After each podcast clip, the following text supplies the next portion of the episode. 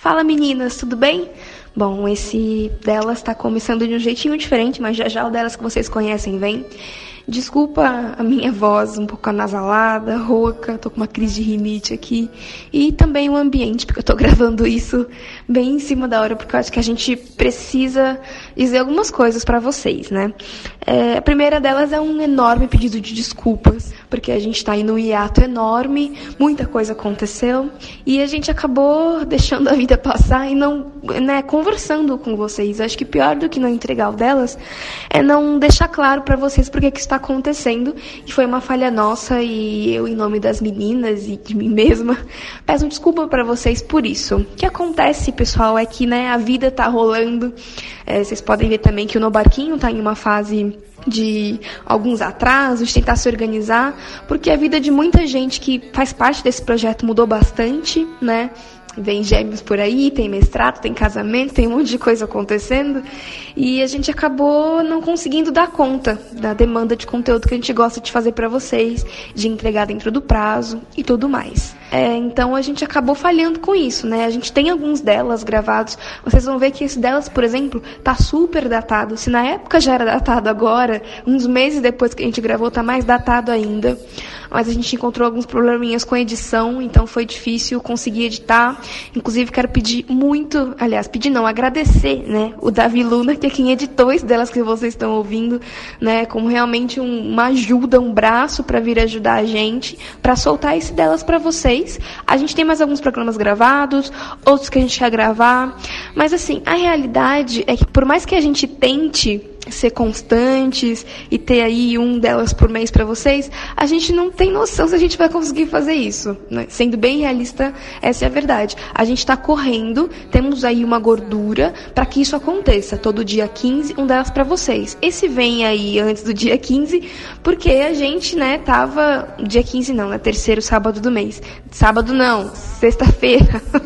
Tô enrolada. Mas vou gravar direto mesmo errando, porque eu preciso dar esse recado para vocês. Enfim, recapitulando aqui a questão toda, né?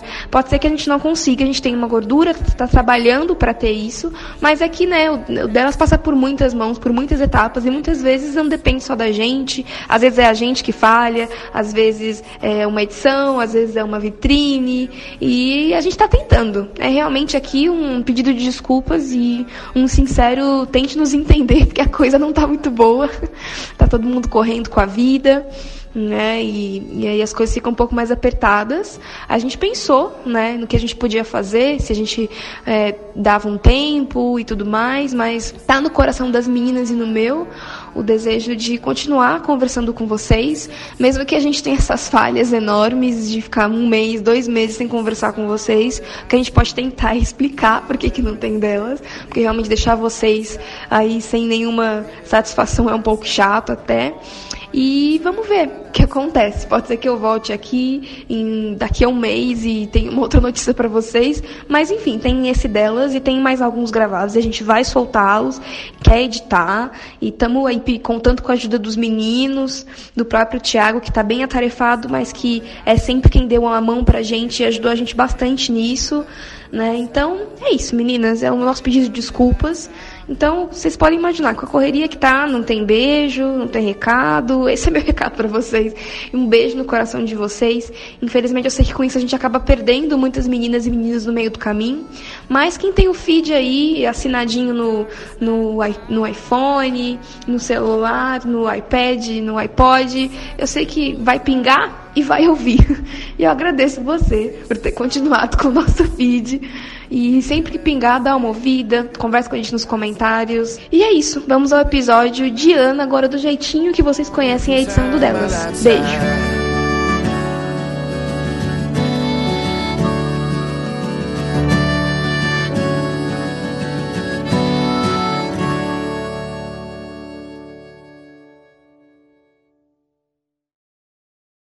Pronto, tá, tá, tá agarrando.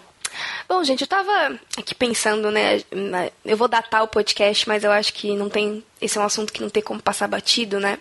A gente teve ali um atentado com arma química na Síria e a gente tem umas fotos e uns vídeos rolando na timeline que são bem difíceis, né? E no Facebook ainda tem aquele né? Aquele autoplay que não tem como, né? Você, mesmo que você queira fugir um pouco, você ainda vê alguma coisa. E aí eu fico pensando sobre a questão do cristão não ficar alheio a isso, né? De não, não se sentir é, como se isso fosse uma coisa que não tivesse a ver com a gente. Ao passo que eu também penso em no que a gente pode fazer, sabe? Porque na minha cabeça o automático é, quando alguém diz precisamos fazer alguma coisa sobre isso, é realmente fazer alguma coisa sobre isso, né? É legal o que eu tô fazendo aqui é ir pra Síria ajudar os White Helmets, ou sei lá, entendeu? Mas a gente sabe que não é assim que as coisas funcionam. E eu fico com esse conflito assim. O que, que, a gente pode fazer, sabe? Por essas coisas que são maiores do que a gente, que estão fora do nosso controle. Porque, às vezes, eu realmente me sinto um pouco é, imóvel. Eu, por que, que, você faz diante de uma situação daquela, né? São vídeos, assim, dificílimos. É angustiante ver o que aquelas pessoas... Eles filmaram muita criança, então pega mais ainda, né? E, ok, a gente ora, né? A gente deve orar por essas pessoas para que Cristo as alcance, para que a situação na Síria melhore, em outras regiões ali. Mas eu não sei, você acha que tem alguma outra coisa que a gente pode fazer aqui do Brasil, quilômetros de distância, ou como a gente pode se mobilizar diante de qualquer outra causa que apareça que não seja alguma coisa que a gente pode estender a mão com facilidade. Olha, é complicado, porque realmente é uma situação muito triste, muito distante da realidade que a gente vive aqui, né? É muito, muito difícil a gente ver que algo, algo dessa, dessa barbaridade acontece realmente com aquelas pessoas, né? E a gente está aqui nas nossas vidas confortáveis, né? Relativamente confortáveis.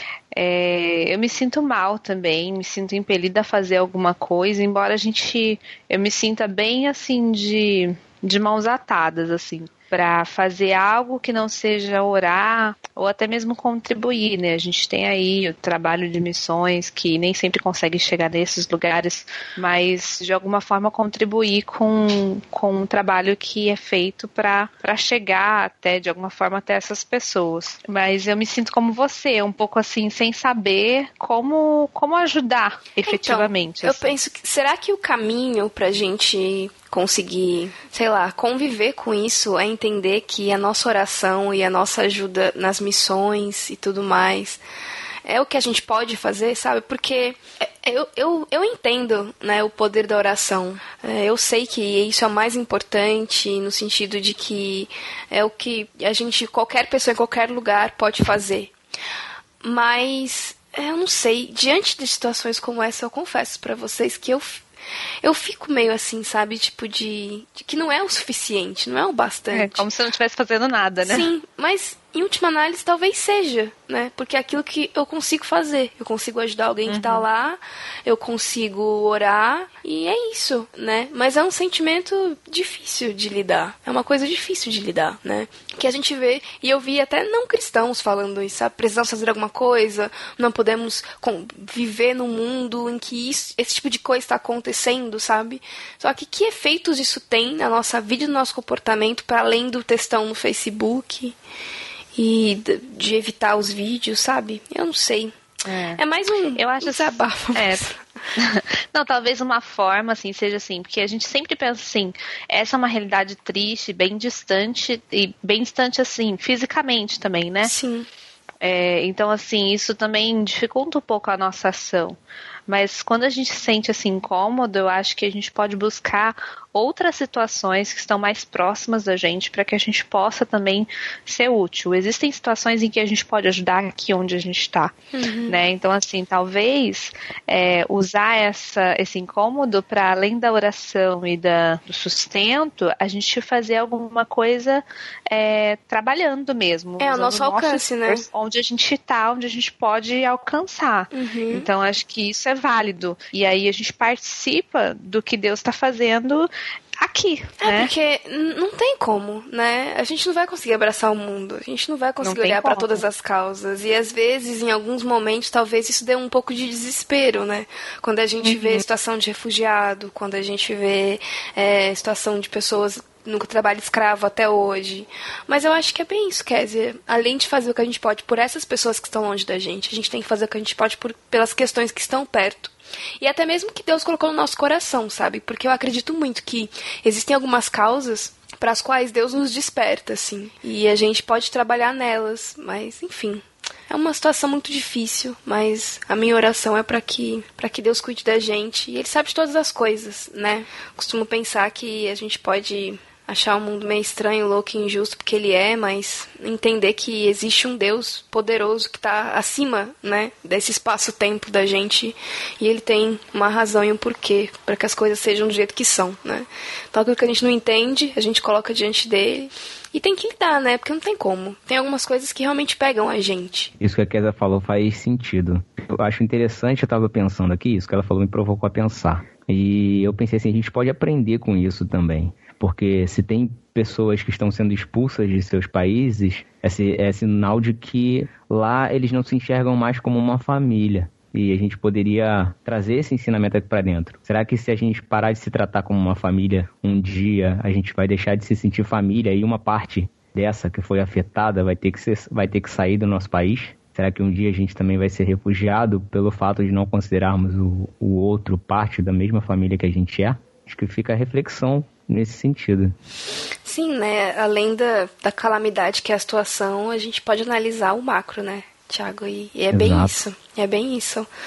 Né? A gente a gente sabe que o ser humano é é puro, é puro pecado, é pura maldade, tá longe de Deus. E as pessoas procuram muito benefício próprio, as pessoas são muito egoístas.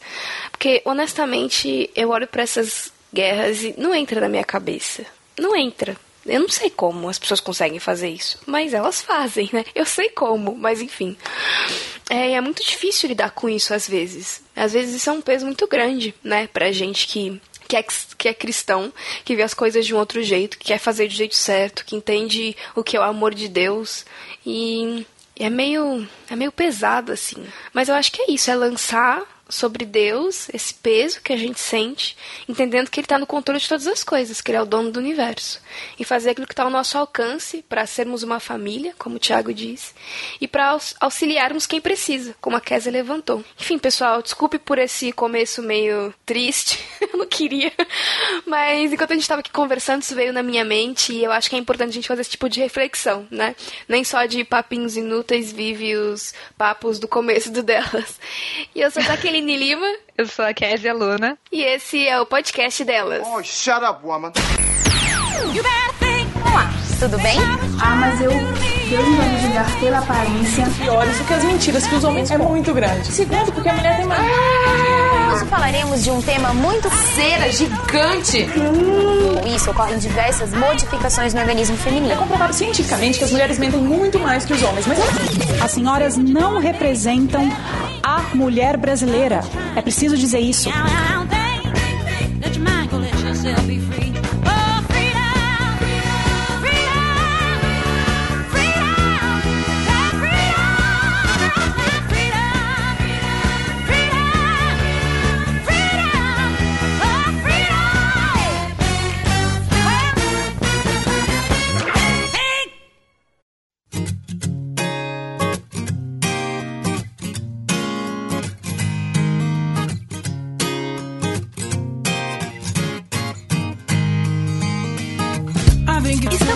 reunidas, infelizmente sem Sara Martins, que está um pouco dodói. Melhora, Sara, um beijo.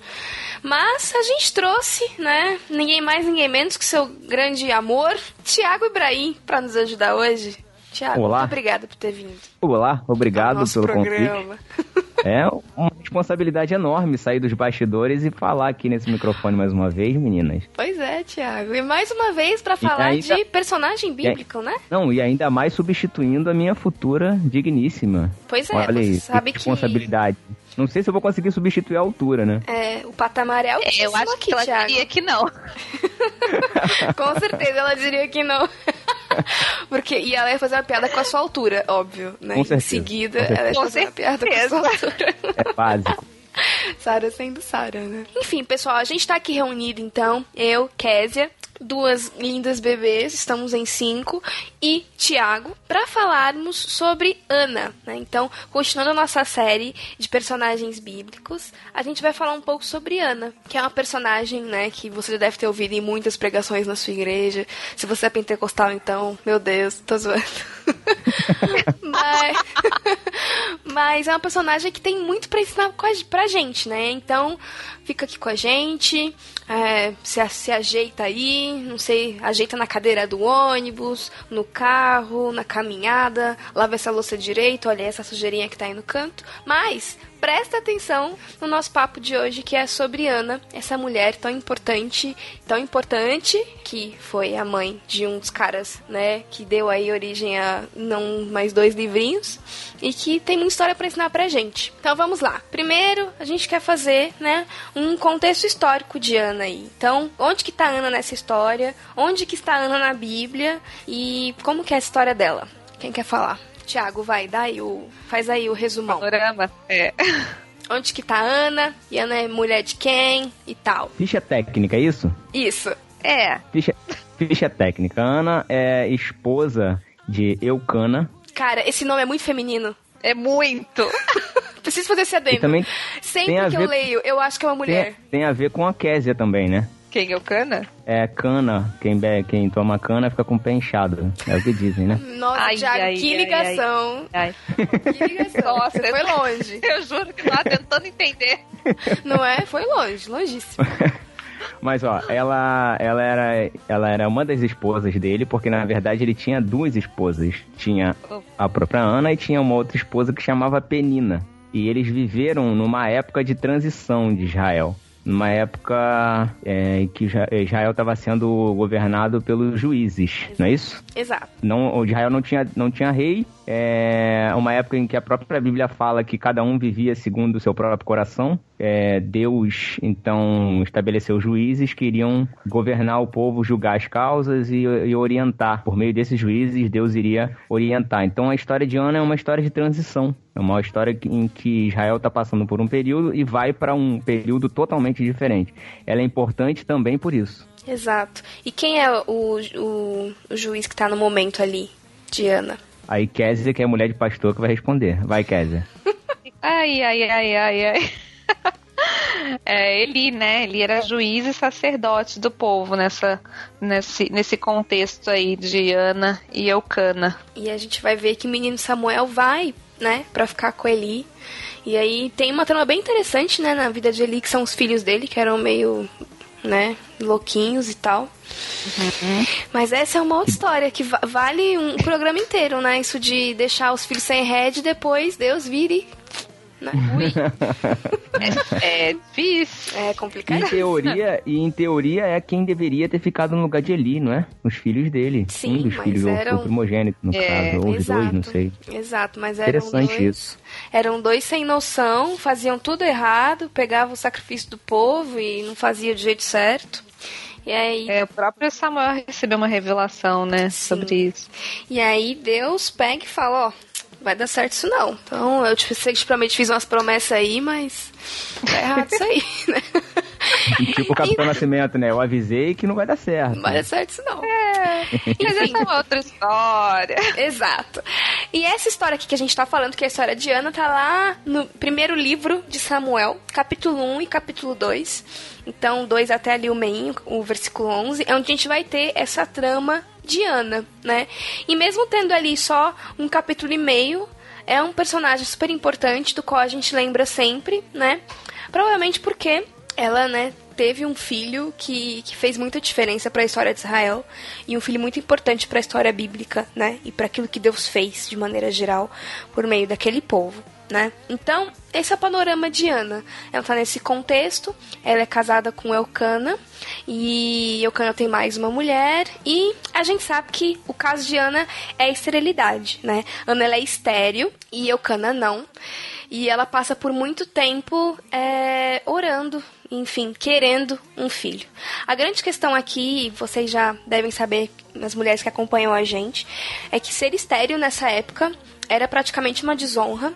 O homem, inclusive, podia, né, de se divorciar da mulher se ele quisesse, pela razão de ela ser estéreo. Então, é, realmente, é, uma mulher que era estéreo, ela era vista como menos mulher, porque naquele tempo gerar filhos era algo realmente muito importante, era talvez a primazia do papel da mulher ali no contexto da família.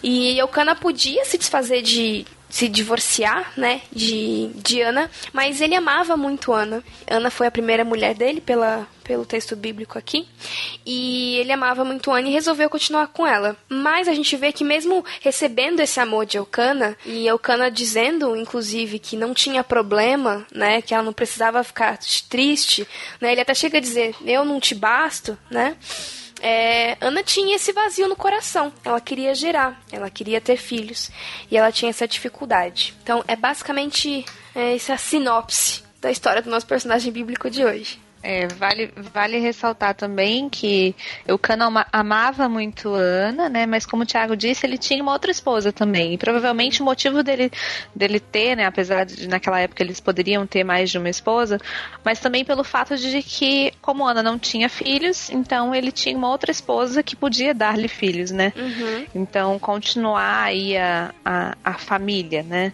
De, de, de, procriar e ter aí os seus descendentes. É que esse era então, um muito ela... importante importante, né? Tem um é, motivo, tem um motivo para isso, porque quem ficava, quem era o herdeiro do, dos bens da família era o filho.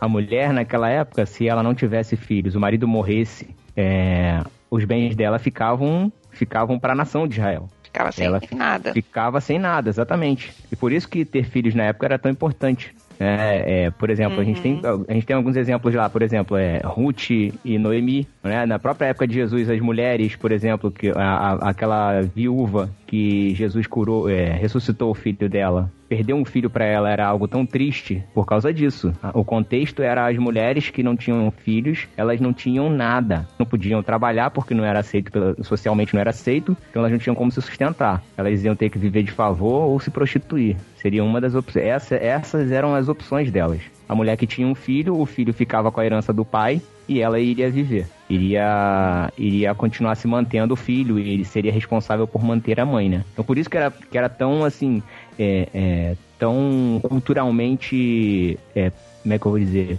Ela era tão culturalmente discriminada, né? Ela era vista como uma desfavorecida por Deus.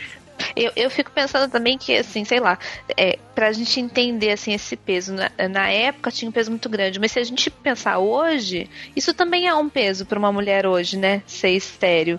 É, nós mulheres não lidamos bem com essa questão de esterilidade, a gente se sente menos mulher, né? E se para nós hoje já é uma situação difícil, você imagina naquela época envolvendo todas essas questões, né, é, da sociedade, né, da época. Sim, o que a casa tá falando é interessante até porque a gente vai ver lá no versículo 8, né, que realmente isso era um peso tão grande para ela que ter um bom marido que a amava, que cuidava dela não era suficiente, né? E eu acho que muitas vezes a gente lida um pouco com isso, né? Com a gente sente falta de alguma coisa, a gente quer muito alguma coisa, a gente não percebe quão abençoado a gente é pelas outras coisas que Deus nos proporcionou. Então eu consigo enxergar isso um pouquinho. Talvez ela tivesse tão chateada, tão entristecida por não conseguir gerar, que ela não conseguisse se alegrar com as outras coisas que Deus tinha proporcionado para ela. E às vezes eu acho que a gente acaba fazendo isso também. A gente fica tão obstinado por alguma coisa que a gente não olha para as outras coisas que são legais e que Deus fez por nós. Mas ainda assim, eu acho que na história de Ana isso nem é um ponto forte, porque eu acho que Deus ele entende, né, as nossas limitações. E Ana não tava, né, querendo, sei lá, um, uma mansão em Miami. Ela queria um filho.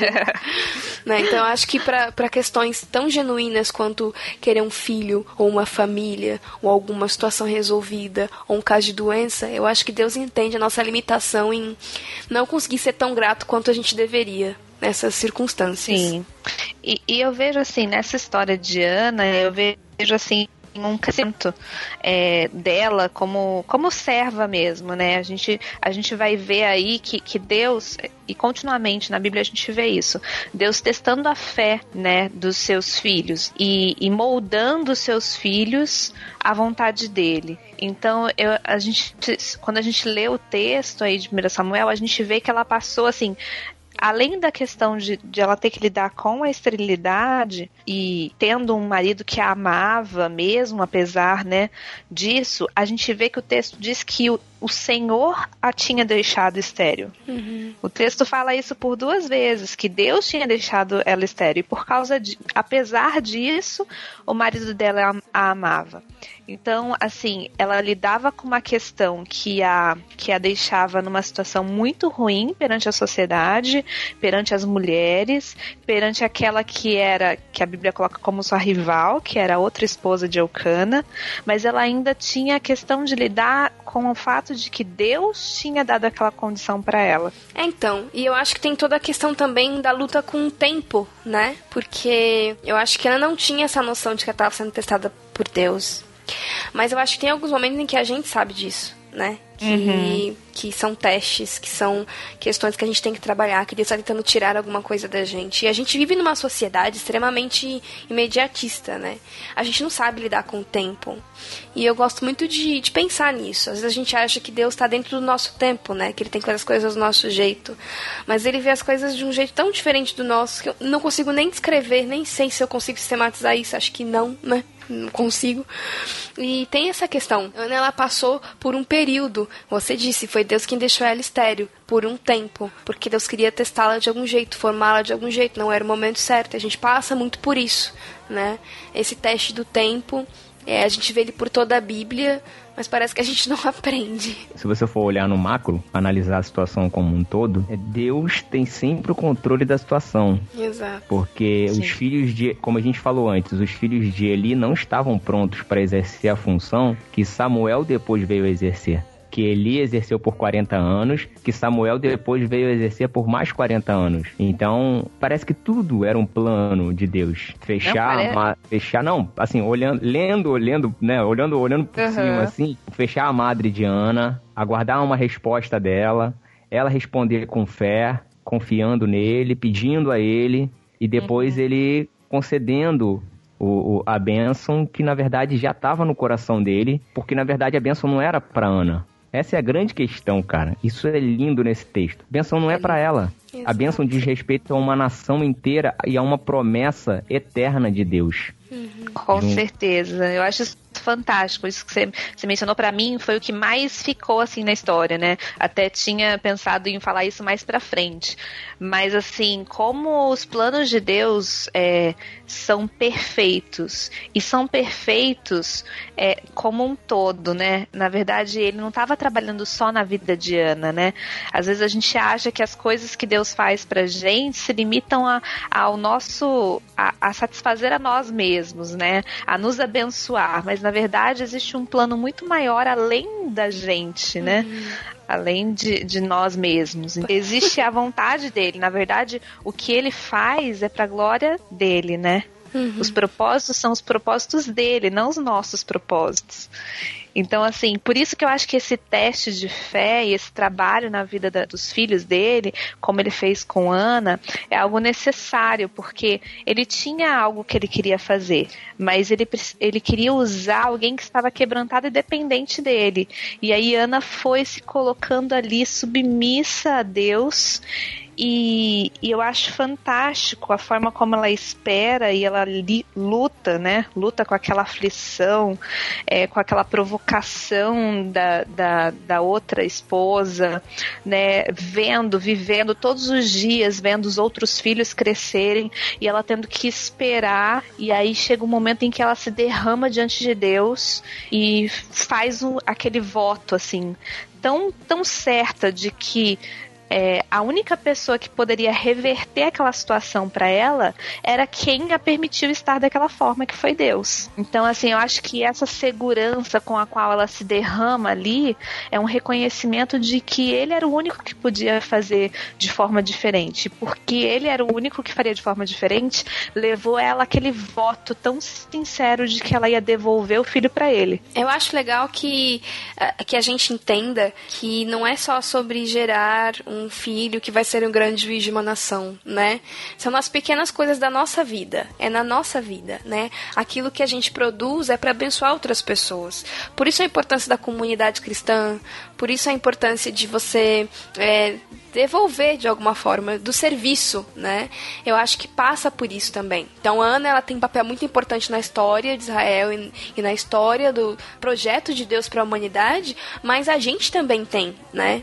E, na nossa vida, nas nossas escolhas, aonde você tá, no que Deus chamou para fazer, né? Você tá abençoando outras vidas e às vezes você nem tá sacando como é que as coisas estão rolando, o que tá acontecendo. Talvez você nem perceba e nunca vá perceber, mas Deus está fazendo coisas através da sua vida e do seu serviço, na comunidade, na sua família, no seu trabalho. Eu acho que é importante a gente entender isso. Por isso que é tão essa questão é, é tão real, né? De que Deus ele ele é um Deus pessoal mas ele trabalha com o coletivo de uma forma maravilhosa, assim. Eu acho que é até bonito. Dá até, sei lá, você até pensa, caramba, Deus é muito grande mesmo, porque ele tratou, ele tratou especificamente com uma mulher que precisava da atenção e da ajuda dele. Ele foi lá e cuidou dela, ele testou, ele cuidou, ele formou essa mulher, ele moldou essa mulher, mas enquanto isso, enquanto ele estava girando esse prato, ele estava girando vários outros, porque ele estava fazendo uma história e para frente, né? História da humanidade para frente, história de Israel e para frente. É que na verdade a gente não enxerga as as, as provas que Deus faz com a gente como sementes uhum. para colher coisas lá no futuro. A gente, Sim. como você falou, a gente é bem imediatista. Sim. Mas na verdade a esterilidade de Ana, na vida dela, era uma semente. Uhum. A semente que. E a Bíblia a própria Bíblia diz que tem que morrer, né? E Ana morreu realmente. Ela morreu para si mesma a ponto de ela chegar a ser chamada de bêbada pelo sacerdote. Uhum. Sim. Ela se esqueceu, ela esqueceu de si mesma. Isso é muito bonito, cara, nesse texto. Sim. Ela não quis nem saber de nada da reputação dela, de que, que, que as pessoas iam pensar, de como que ela seria vista. Ela estava num relacionamento com Deus. Ela queria resolver, Exato. ela queria entender o propósito de Deus para a vida dela. Uhum. E ela partiu nessa nessa empreitada. Ela e, e ela ir e, e assim, isso tá isso era tão grande na vida dela dela que em determinado momento o marido dela tentou fazer ela desistir e falou assim: oh, mas o meu amor por você não, não, não, te satisfaz, não é maior do que, do que mil filhos, não é isso que ele fala mais ou menos? É. Por aí? Uhum. Uhum. E ela fala, tipo, ela, não, peraí, tem uma coisa muito maior aqui. Não é, não é isso. Não é, não é sobre isso, é sobre uhum. algo muito maior. E ela partiu nessa, e às nessa vezes jornada. Ela, às vezes, é, o que é legal é que às vezes ela nem sabia o porquê, mas Deus tinha colocado aquilo no coração dela de uma maneira que ela sabia que ela tinha que fazer, que ela tinha a que querer, que ela tinha que buscar. Né? A esterilidade não era um fim, era um meio. Exato. Sim, com certeza. E é assim, era um meio para ele fazer algo sobrenatural e cumprir o propósito dele, né? Eu achei legal a Jaque mencionar a questão da comunidade, né? Porque a gente vê aí nessa questão da Diana, na luta dela, né? Até ela se derramar, a gente vê que ela estava em sofrimento e as pessoas que estavam em volta dela, como Penina, por exemplo, provocava ela, né? Uhum. Não, a, não apenas na, na questão dela, dela estar convivendo com aquela segunda mulher e seus filhos, mas a Bíblia é bem clara quando diz que ela vivia provocando mesmo Ana pelo fato dela não poder ter filhos. Uhum. É, e quantas vezes a gente não vê irmãos nossos passando por provação e a gente simplesmente se solidariza com a pessoa. A gente apenas é solidário com a dor, mas a gente esquece de mostrar para essa pessoa, mostrar Deus, apontar para Deus, encorajar essa pessoa a confiar nele, né? Então, quantas pessoas a gente pode pensar até assim, num exemplo nosso mesmo. Quantas vezes você passou por um momento difícil em que você estava sofrendo com dor? Quantas pessoas na sua volta foram aquelas pessoas que te encorajaram, que oraram por você, que estavam ali disponíveis para te mostrar e te lembrar sempre que Deus estava com você, sabe? Então acho importante a gente se cercar de pessoas e, né, e, a, e nós, como igreja, termos esse papel de estarmos atentos às provações que os nossos irmãos passam. Porque a gente é provado e a gente precisa estar atento, né? Como Ana estava ali fixa em Deus, né? De que ele era o Deus, né? De que ele era quem poderia reverter a situação, ele é quem estava dando força para ela para passar por tudo aquilo. Então acho importante esse papel da comunidade cristã né, na questão da aprovação, né? Que a nossa função é mostrar e apontar para Deus. É, então acho que Penina fez tudo aquilo que a gente não deve fazer, né? A gente não deve seguir o Exato. exemplo de Penina. É, a Bíblia de aplicação pessoal até diz que é um dos problemas da, da poligamia, né? É, é esse. Mas enfim, é um comentário do, do cara. É o eu, eu tenho, eu tenho, você não tem. Uhum. Eu tenho. É criança, é coisa de criança mesmo, né, cara? Demonstrei maturidade espiritual isso. É, e às vezes, sem perceber, a gente às vezes faz isso, né? Ou vê isso, e não pode ser esse o caminho que a gente, que a gente segue. Porque é aquilo, é aquela frase que todo mundo, né, gosta de compartilhar. Você nunca sabe pelo que a pessoa tá passando. Então, É. seja gentil com todo mundo, né? Ore por todo mundo. Espero que Deus, que Deus converse, dê um jeito, cuide de todo mundo. Porque você nunca sabe o que a pessoa tá passando, né? E se você sabe, então, é que você tem uma obrigação muito maior de ser uma bênção na vida do seu irmão e não de ser alguém que vai ficar esfregando a cara dele o que você tem ou deixa de ter. Eu fico pensando, eu fico pensando que Instagram e Facebook são meio que um monte de penina, né? Um monte de penina Pode ser. jogando. É, acho que dependendo de quem usa. Ostentação gastronômica Exatamente. também. Dependendo. É o quê? É o quê, Kézia? O ostentação gastronômica também. É. Então, eu fui, Mostrando- eu tenho É, esse corpo, exatamente. eu tenho essa, esse relacionamento saudável, eu tenho essa É. amizade, né? Mas aí, Tiago, se não fosse, a gente não trabalha, né? Então a gente, a gente tem que olhar o lado bom também, É, é por causa, né? é, é por causa disso que eu tenho um emprego.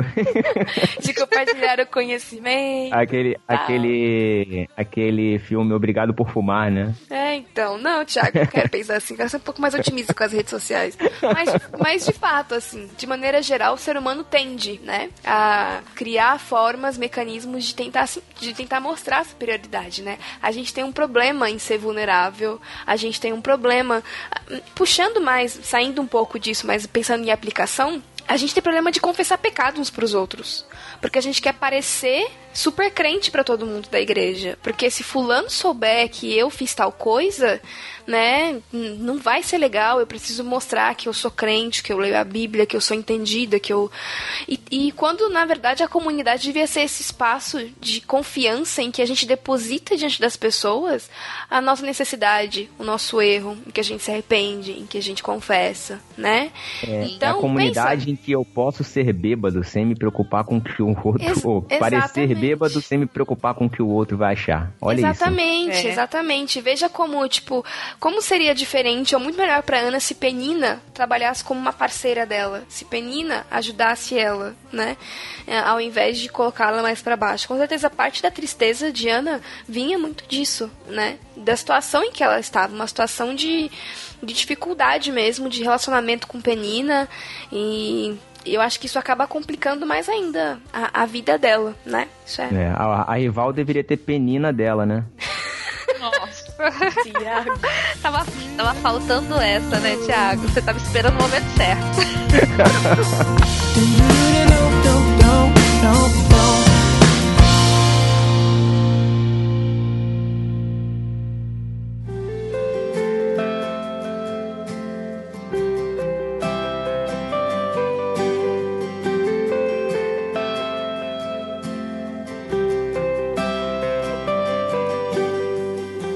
gente falou da questão da oração, a gente tá pegando bastante nisso, nessa questão. é, antes de falar da questão do voto, é, eu achei muito legal isso. Eu acho que tem uma, uma aplicação bem bacana pra gente aqui na questão de, de Ana, porque realmente, como o Thiago já disse, ela não, ela não se preocupou se ela tava arrumada, se tava, né, saindo um, um, um ranho ali, se ela tava chorando, fazendo careta, se tremendo queixinho. Ana tava ali num relacionamento, numa intimidade com Deus. E eu acho que é importante a gente desenvolver essa vulnerabilidade diante de Deus. Né? É, de realmente, eu, eu acho que às vezes a gente tende, eu falo até por mim, a ser um pouco travado, né? Eu, eu entendo a galera, né? Tipo, um beijo tanque, tem toda essa questão da cordialidade com Deus, de não falar com Deus, tipo, e aí, cara? Aí você tem os opostos. Não é disso que eu tô falando, de você chegar em Deus e falar, e aí, cara, beleza? Não é disso que eu tô falando, mas é de realmente expor como, exatamente como você se sente. Eu acho que isso faz uma diferença enorme. Eu penso que a partir do momento que Ana derramou diante de Deus exatamente o que ela sentia, em que ela mostrou ali, ela nem conseguia falar, mas ela comunicou com o corpo. A angústia que ela sentia, eu acho que Deus falou, é, realmente ela se entregou para mim, né? E eu acho que isso acontece tá com a gente, né? é. Eu acho que às vezes acontece com a gente, assim, a, gente tá tanto, tá tanto assim no, no, no, loop da vida, na rotina, que a gente vai lá, ajoelha, fala umas coisinhas, ora pra todo mundo, papapá. Mas eu acho que esse momento de ser vulnerável diante de Deus, de chorar, de dizer que tá com medo, de realmente, assim, se derramar diante de Deus, isso é muito importante na vida devocional do cristão. E a gente vê como isso é importante com Ana, né? Porque é, por meio daquilo que ela fez, ele vem, né? Porque o que acontece? Eles iam sempre para Siló, né? Ali é, a gente vê em Êxodo essas ordenanças. O pessoal vai para o centro religioso para prestar cultos, né? Aí tem o dos pães asmos, a Páscoa e tudo mais. E numa dessas peregrinações, as mulheres de Eucana vão, vão com ele. E então ela vai para o templo para realmente se derramar diante de Deus. Depois que eles estão ali no momento em família, ela resolve ir sozinha. Ele vê ela e fala, né, você tá bêbada e tal. Tá e ela explica e, e ela explica que não, né? Que ela tá ali se derramando diante de Deus, que a alma dela tá angustiada e que ela tá orando. E aí ela recebe uma palavra de encorajamento de Eli. E eu acho que isso ajudou bastante Ana, né? Eu acho que quando a gente é, mostra para Deus nossas necessidades, ele sempre vai cuidar da gente de algum jeito, seja ali naquele momento, nos dando aquele alívio, ou usando o irmão para falar conosco, como usou Eli para abençoar a vida de Ana ali com uma palavra de encorajamento para aquilo que ela estava pedindo para Deus, né? É, isso é muito interessante pegar exatamente essa parte já que você pegou, porque eu consigo eu, eu consegui fazer um paralelo entre essa guerra, essa luta de Ana com Deus e a luta de Jacó com o anjo. Tem um paralelo bem interessante aí.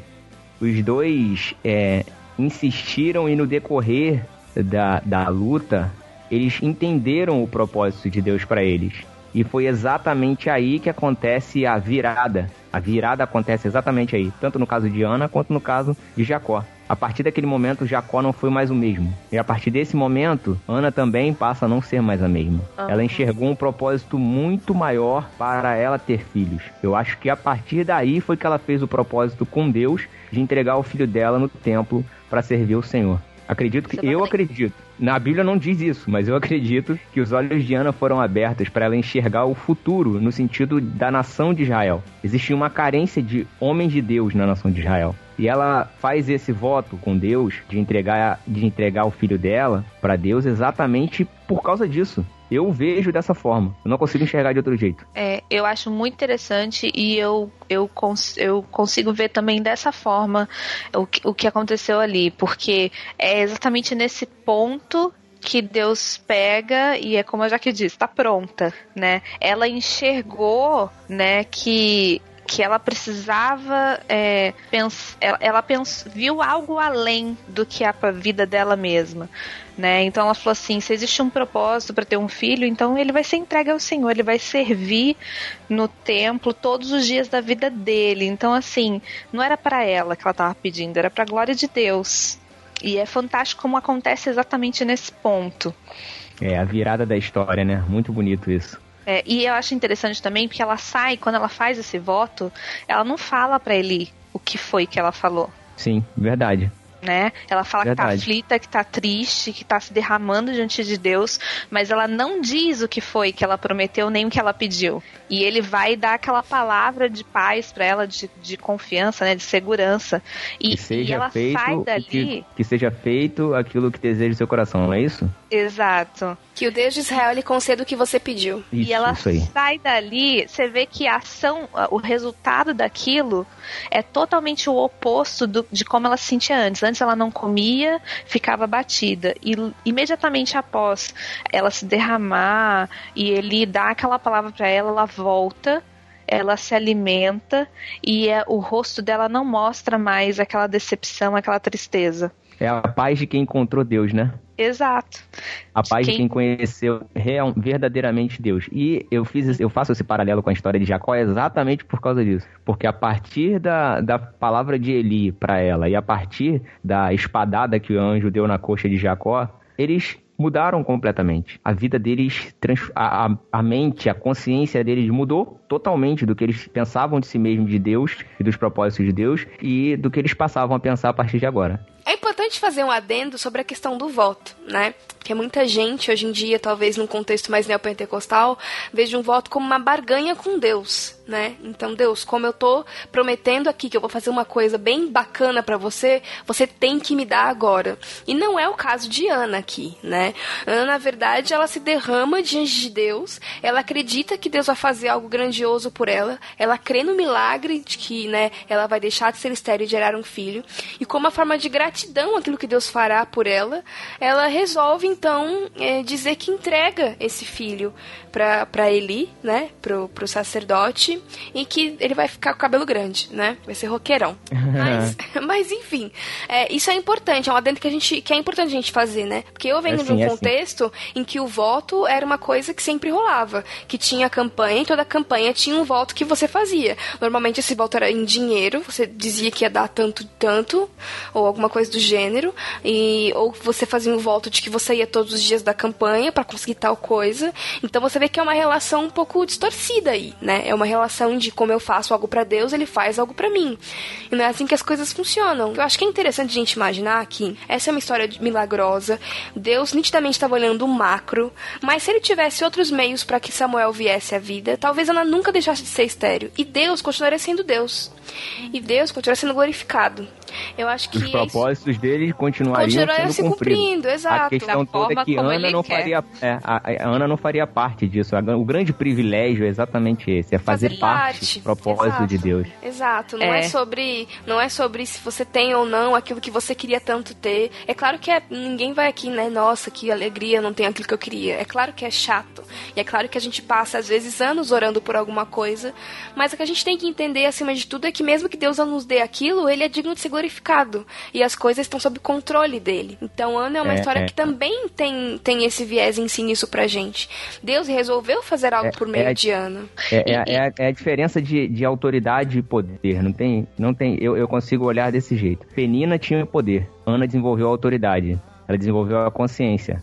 Penina, ela só tinha, só tinha a capacidade de ter filhos. Ana descobriu em Deus a capacidade de ter um homem que iria mudar a história da nação de Israel. Não, e a Bíblia fala a respeito de quando a gente não recebe, por que, que a gente não recebe, né? A Bíblia fala que a gente não recebe porque a gente pede mal, porque a gente não sabe pedir, porque a gente pede pros no, pro nosso próprio prazer.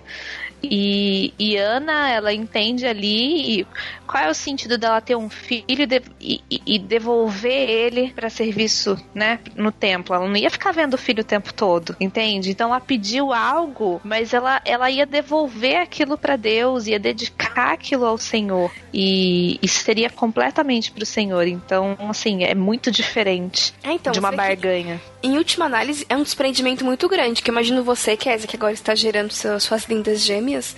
Você consegue imaginar, tipo, ó, depois Eu que nascer, eu pergunta, vou entregar fazer- ali? Não é? É muito louco Eu ia fazer isso. essa pergunta porque, assim, eu, eu não tenho essa condição, né? eu não tenho Exato. como colocar no lugar de vocês. Eu tô aqui de intruso. Exato. Mas É. a pergunta que eu ia fazer é exatamente essa. Qual, qual é a sensação, sei lá, como que uma mulher se sentiria é, desprendendo de uma parte de si mesma? Porque o filho, pra uma mulher, que eu sempre ouço, minha mãe até fala isso, minha mãe fala isso pra mim até hoje, isso é uma parte de mim. E eu fico pensando nisso. Como, como que é? O desprendimento foi tão grande. E aí, Kézia, como é que você responde isso? É, não, é, é, é uma coisa muito louca, assim. É, eu, eu me emociono muito com essa história porque pra mim foi um processo bem, bem longo, assim, e foi também um pouco doloroso essa questão da, da, da preparação pra minha gravidez, assim. Então, assim, pra mim é muito emocionante falar sobre isso. Agora, assim, a sensação da gente gerar uma vida dentro da gente é uma coisa assim que não adianta a gente falar pra você, olha, por exemplo, já que quando você vai ser a melhor sensação, você não tem a dimensão da sensação que você vai viver quando você estiver gerando um filho. É uma coisa assim fantástica. Você se sente tão pequena e ao mesmo tempo tão abençoada, é, porque é uma vida que está crescendo dentro de você. E assim, eu cheguei à conclusão, né? E nas minhas orações, nas nossas orações aqui em casa, a gente tem colocado isso sempre diante de Deus, que elas estão aqui porque Deus quis. E eu tenho plena consciência disso, né? É, existem, existiram vários fatores que me atrapalhariam a tê-las aqui, mas que pela graça de Deus elas estão aqui, né? É, eu não tinha um problema de esterilidade como Diana, mas eu, a gente descobriu diversas outras coisas que assim é, são muitos detalhes que eu gastaria aqui muito mais do que um podcast para contar para compartilhar com vocês. Mas são coisas que eu vejo eu vi a ação de Deus em cada detalhe. A gente viu a gente viveu isso. Então assim você pegar agora que você tem isso nas suas mãos assim não tenho ainda né? Mas agora que essa possibilidade é tão real e você querer agarrar isso para você o tempo todo né? E, e eu tenho pedido muito isso para Deus. Eu falo Deus me dá sabedoria para eu poder criar os meus filhos para glorificar o seu nome, assim, né? E a gente vive para o ministério, né? Eu e o Ju, a gente tem um chamado e, e passa muita coisa na nossa cabeça, a gente fica meio louco. E eu, em alguns momentos, eu falei assim: Deus, eu não quero que os meus filhos sejam um impedimento para a gente servir a Ti, né? Eu não quero que os meus filhos sejam um impedimento para a gente largar tudo, se a gente precisar largar um dia, para servir a Ti em outro lugar. Então, assim, isso é uma coisa muito difícil. É muito difícil. E assim, no caso de Ana, não é assim simplesmente como eu que vou pegar meus filhos e vou levar junto comigo para qualquer lugar. Ela ia deixar eles em outro lugar. Então, assim, eu fico imaginando o desprendimento tem que ser gigantesco para você pegar seu filho, entregar para outra pessoa criar ele, né? Porque ela, ela desmamou ele e entregou, né? Então, sei lá, deve ter desmamado ele com o quê? Com três anos, eu imagino. É, talvez isso aí, né? Dois, três anos, sei lá. Tem gente que mama muito tempo. E, assim, não sei quanto tempo, mas eu imagino, assim, uns três anos, porque hoje tem muito esse negócio de livre demanda, né? Naquela época devia ser super livre demanda, né? A criança mamava o tempo que ela quisesse. Sim. É, e realmente é uma coisa que eu, você tem que ver o propósito de Deus tão real e poderoso para fazer isso que é uma coisa que a gente não, não consegue mesmo. Tipo, eu, eu, não consigo dimensionar como Ana se sentia. Mas eu consigo, eu, eu aí, licença poética, eu imagino que ela não tenha feito isso, tipo, se lamentando, sabe? Eu imagino que ela tenha feito isso com uma força que vinha do Espírito Santo de Deus, assim, uma, uma convicção de que Deus deu, louvado seja o nome de Deus, e toma aqui Deus, e sabe? E eu, mais uma vez, com os meus paralelos, nesse, nesse podcast, esse é o podcast dos paralelos eu não consigo, quando eu paro para pensar nisso, eu não consigo deixar de pensar em Maria. Porque a cabeça de Ana era exatamente a cabeça de Maria. Maria ficou com o filho de Deus na barriga durante nove meses. E Ana também ficou com o filho de Deus nove meses na barriga. Porque ela prometeu que o filho seria de Deus. Então o filho que ela estava gerando não era dela. Durante nove meses, ela ficou naquela, naquela assim, ó. É, esse filho aqui é meu. Não, esse filho é de Deus. Esse filho aqui é de Deus. Esse filho que tá na minha barriga é de Deus. Eu tô gerando ele para entregar para Deus. E Maria, a mesma coisa. Eu tô gerando o filho de Deus. Eu tô gerando o filho de Deus. Isso é muito interessante, cara. Não é meu. É, e, e, e os dois, e os dois seriam. Ela, as duas não sabiam o que. Qual é o plano que Deus. Elas não sabiam exatamente qual era o plano que Deus tinha. Mas elas sabiam que era um filho de Deus e que seria um homem que iria abençoar Israel. Então existe um paralelo de Samuel com Jesus, de Ana com Maria, que é uma coisa muito linda, cara. Muito linda.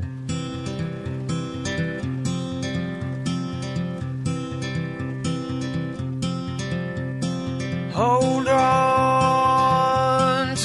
as we go trazendo um pouco para nossas discussões sobre maternidade, a gente falou sobre isso no delas e a gente ainda conversa um pouco sobre isso no grupo das meninas, né? Existe uma tensão muito grande em gerar filhos atualmente, porque ai, o mundo está do jeito que está, é muito difícil, ai, as escolas, as influências. Mas eu acho que em última análise, a gente, cristãos, cristãs, né? Casais, enfim, famílias cristãs, geram filhos para a glória de Deus, né? E esse desprendimento que a Késia pede para os filhos dela e eu acho que eu acho que é muito sábio e é muito importante que a gente faça isso. No sentido de que os nossos filhos não são pra gente, né? É pra glória de Deus e para fazer a vontade dele. E pode ser que com 18 anos de idade ele vire e fale que quer ser missionário. E se você for uma mãe normal, Você vai dizer, não, você vai ficar aqui porque você tem 18 anos e você é um bebê? Mas então, se você... então, mas não é só se o filho virar missionário que ele, Exato, que ele é um não, filho que eu tô vai... dando um exemplo É, super... é, a gente precisa tirar isso da... Não, mas a gente precisa tirar isso da cabeça, porque é o seguinte, algumas pessoas podem entender assim, o filho não é de Deus só se ele virar missionário. É uma parada que eu penso muito, cara. Eu penso Hum. muito nisso. O filho não é de Deus só se ele virar missionário. Ele é de Deus sendo um músico, porque Deus colocou ele no mundo para ser um músico. Exato. Mas um músico cristão, um músico crente, um músico que vai influenciar a, a realidade dele onde ele tiver, o momento, vai, vai produzir para abençoar as pessoas, criar Uhum. coisas bonitas e belas, porque isso revela Deus. Ele vai ser Uhum. um médico, ele vai ser um pedreiro, ele vai ser um carpinteiro, um jardineiro que agrade a Deus e que vai mudar o mundo. Porque E aí, ele é olhando por filho de essa-. Olhando por essa ótica, você é, é tipo, aí muda um pouco. É, é tipo, eu não vejo a hora de ter filhos para mudarem o mundo, né? Exatamente. Que é é bem- isso aí. Com certeza. É, é a lógica que a gente tem que ter. Que é a lógica que as meninas, eu falo por mim, a gente tem que trabalhar no nosso coração, né? Essa não é a lógica do medo de que nossos filhos sejam influenciados, mas é a lógica da esperança de que A eles influenciem positivamente, exato. Da, da confiança de que Deus vai cuidar deles, vai direcioná-los para que eles sejam para Deus e para a glória dele. Se tem alguém que deveria ter filhos no mundo, é um crente. Quem deveria ter mais filhos no mundo era crente. Que encheu o mundo de crentinho. Porque assim, a gente fica, a gente fica naquela assim, Jesus fala, ide por todo mundo, pregar o evangelho, fazer discípulos. Qual a, a forma mais fácil de fazer discípulo? Ter filho, porque o filho já nasce seu discípulo. Desde criança você aprendeu. vai ensinar para ele, desde criança você vai ensinar para ele, meu filho, você é meu discípulo, discípulo de Jesus. Quando você crescer, se você quiser, você vai abandonar, mas você você tá sendo criado, você nasceu crente. Não tem escolha aqui não. Você é, crente desde pequeno. Não tem esse negócio. é Aqui a em casa eu nossa aprendi assim. é a nossa maior missão como pais, assim. Eu, eu me pego muito pensando nisso, porque assim, a gente se prepara muito pra maternidade, assim. Quando você planeja um filho, você se prepara com muitas coisas, são muitos preparativos. Você precisa aprender muita coisa. Mas eu falo assim, eu posso falhar em muitas coisas, muitas, e eu vou falhar com certeza. Mas o que eu não posso falhar é em apontar pro meu filho a salvação, em mostrar, apresentar Deus pra ele. É nesse ponto que a gente não pode falhar como pais, né? Então ele pode não ter muitas coisas, ele pode perder algumas oportunidades, mas essa de conhecer dentro de casa, né, a, a vida cristã essa a gente não pode deixar, e é para isso mesmo que a gente tem que ter filho, porque quem vai continuar a levar a mensagem são eles, né? Então a gente que tem essa convicção no nosso coração, independente de seguir ministério ou não, aqui em casa a gente tem esse chamado para o ministério, mas pode ser uma família que não tem um, um chamado é, integral para o ministério, e daí vai ser diferente? Não, o filho precisa glorificar a Deus também, ele vai seguir, né? Mas ele precisa aprender isso em casa. Acho que isso é a maior missão de pais cristãos é essa, de apresentar seus filhos para Deus. Aí imagina a Ana, imagina a Ana lá com, com Samuel. Aí Samuel com 3 anos de idade aprendendo a falar, fala, mãe, eu sou filho de quem? Ela vai responder, você é filho de Deus, meu filho. é, é difícil, hein? É difícil desapegar. É. Eu falo Não, isso, cara, eu falo isso. titubeou, né? Gente, gente, desculpa, desculpa, eu preciso pedir desculpa aqui. Desculpa porque esse assunto me empolga, mas é só a teoria, porque eu não sei a prática ainda. Eu peço a Deus que eu saiba em breve, se Deus quiser. Eu quero muito viver essa experiência. Quero muito viver isso. Mas eu penso muito a respeito disso, então eu fico empolgado, me desculpem. É, e fazer um adendo aqui, né? Não quer dizer que a gente acha que toda cristã tem que ter filho, tem que ser parideira. Não é isso que a gente tá falando aqui, tá? A Eu tá sim, falando. eu sim. A Jaque não, mas eu sim. Exato, a gente tem aqui pessoas que pensam de diversas formas. A gente tem sim a corrente que acha que mulheres nasceram pra gerar, né?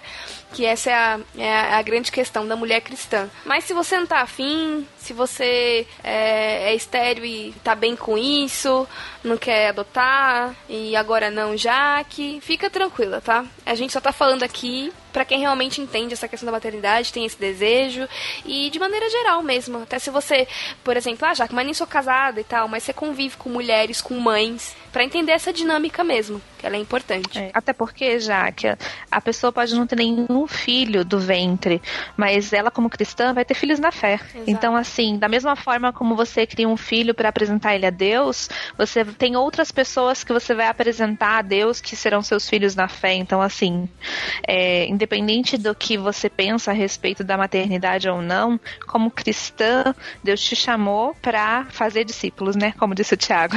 Falou, mulher Então, pastor. Mulher de pastor é outra coisa, né, cara? Já tem sabedoria pra falar, tato, né? É outra coisa. Impressionante.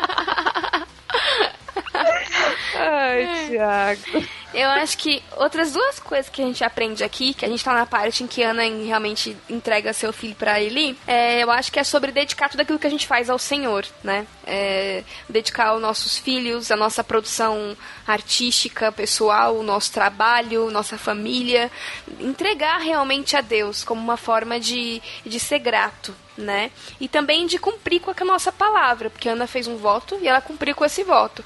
Provavelmente não foi o voto mais fácil do mundo de ser cumprido, mas ainda assim, como ela tinha feito, ela foi lá e cumpriu. Eu acho que isso diz muito sobre o caráter de Ana com relação ao cumprimento de palavra, e o ato dela também diz muito, diz respeito bastante à questão de dedicar ao Senhor tudo aquilo que a gente recebe, seja uma resposta de oração ou não, mas reconhecer, ser grato e reconhecer tudo aquilo, do pequeno ou grande, que ele tem feito pela gente, né? Viu, Sara? Tem que, tem que agradecer a Deus pelas pequenas coisas que ele colocou na sua vida.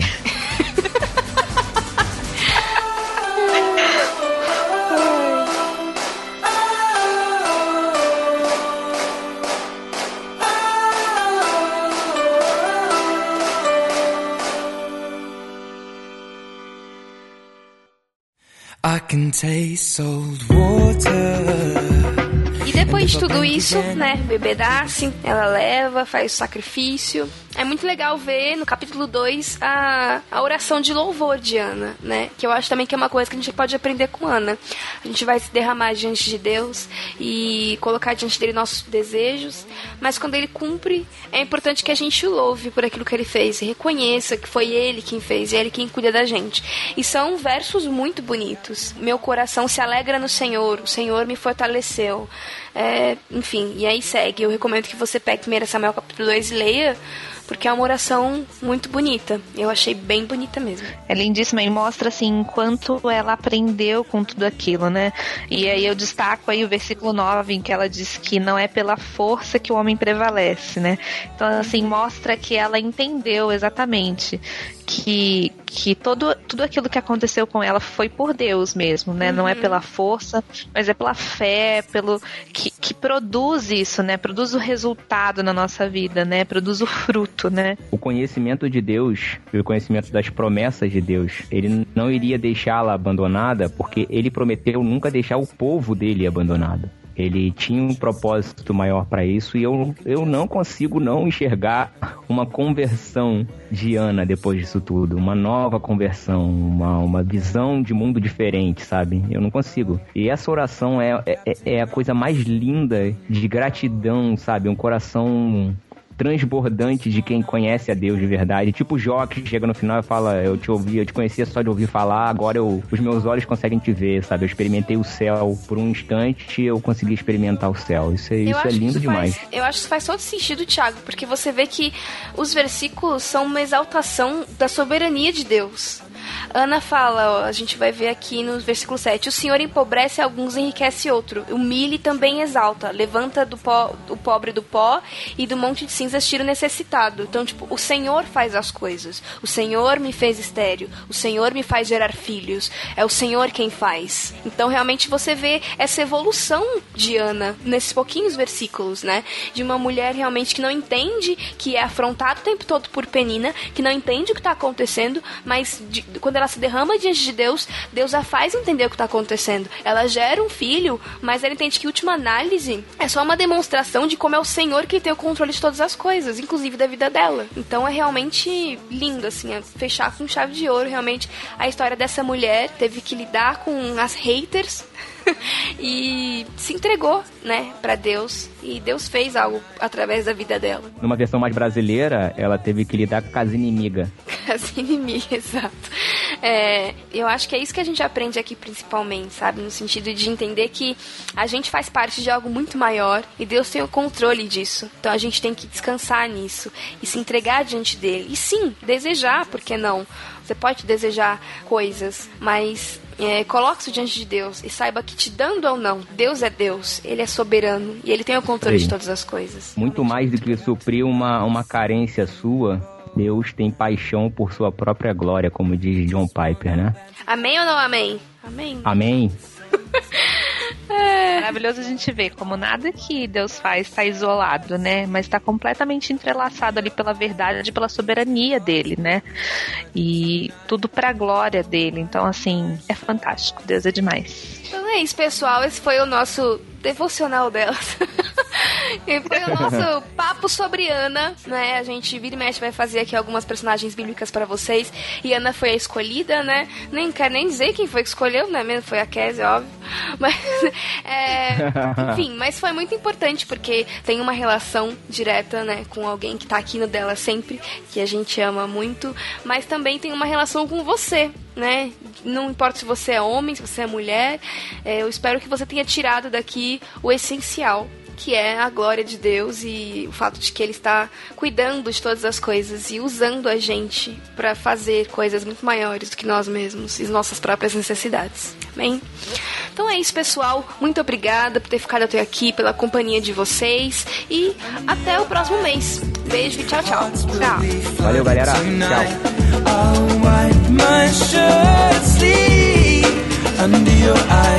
Under your eyes, your eyes, your eyes, your eyes, your eyes, your eyes.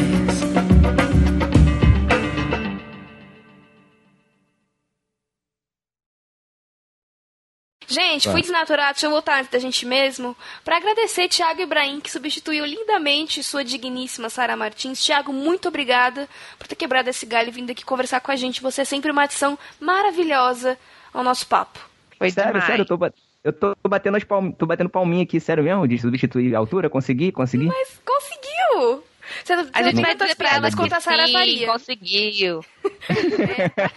Não, a gente Eu não não teve tenho essa tanto alívio capacidade, cara. cômico na conversa, É. mas, né? Foram só piadas sem graça, da. Sara são mais inteligentes.